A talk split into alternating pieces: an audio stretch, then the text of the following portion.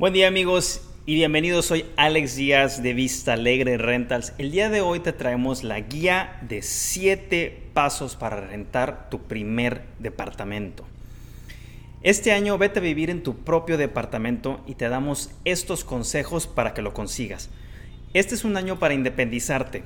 Necesitas buscar un espacio para vivir a tu manera y comenzar a construir tu propio proyecto. Es algo emocionante vivir con mayor libertad y flexibilidad, pero antes de hacerlo, debes asegurarte de considerar varios aspectos. Evitar fracasar en el intento es tu objetivo número uno. Aquí te presentamos siete puntos a tomar en cuenta antes de que te lances a la aventura. Número uno, comenzamos. Determinar cuánto vas a pagar. Antes de salir a buscar tu primer departamento, determina cuánto vas a pagar. Que sea algo cómodamente. El alquiler debe de ser normalmente 25% de tus ingresos, un 30% exagerando. Esto es así porque hay que considerar otros gastos que no puedes recortar, como puede ser la comida, servicios públicos, transporte, entretenimiento. Si tienes deudas, lo mejor es enfocar tus esfuerzos para salir de ellas y posteriormente ahorrar un poco te permitirá iniciar tu nueva vida de la mejor manera y con un sentido renovado de responsabilidad. Encuentra el área en donde quieres vivir. Número 2. Encuentra el área donde quieres vivir. Elige el mejor lugar para vivir en relación a tu zona de trabajo. Cuanto más lejos estés de la oficina, mayor será el costo de traslado y de transporte. Una vivienda alejada de la zona céntrica es más barata que una que tenga todo a la mano. Eso en todas las ciudades es, la, misma, la misma situación. Si no te puedes quedar tan cerca como quisieras, busca una zona intermedia en la que consigas un equilibrio eh, entre costo y beneficio, costo de tiempo y traslado.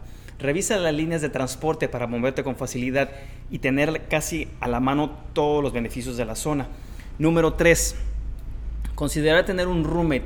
Después de haber determinado los precios generales y lo que puedes pagar, analiza si necesitas o no un compañero de cuarto. Lo hemos platicado en otros, en otros videos, los pros y los contras.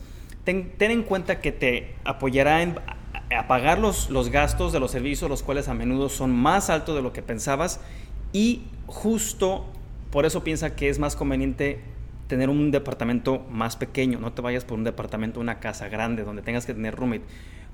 Entre más pequeño mejor lo puedes controlar y poco a poco vas a poder crecer y conseguir un departamento más grande. Número cuatro, apóyate con un agente inmobiliario. Cuando hayas seleccionado una de las una o dos zonas en las que te gustaría vivir, ahora sí empieza a buscar un departamento en línea. Si en el proceso te sientes intranquilo, tienes ansiedad, opta por buscar el apoyo de un profesional, un agente que te pueda dar diversas opciones según tus intereses y tu presupuesto. Además, te guiarán el aspecto administrativo que suele intimidar a todos los primerizos. Número 5. Comienza con cinco propiedades. Elige estas cinco propiedades para ver si revisas más de esto al mismo tiempo puedes terminar exhausto. Lo hemos eh, comentado en videos anteriores. No sabrás si es mejor irte por el departamento eh, con tres habitaciones en el cual vas a necesitar un roommate o por aquel departamento chico a una cuadra del metro o de la, o de la este, del camión. Comenzarás a mezclarlos mentalmente para obtener el DEPA ideal y perderás el control de la revisión y la comparación y la elección final.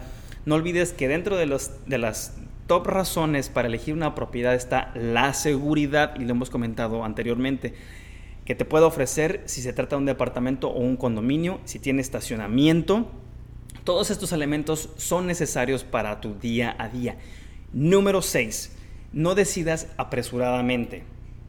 Aunque haya sido una resolución de año irte a vivir y eso no va a pasar de la noche a la mañana.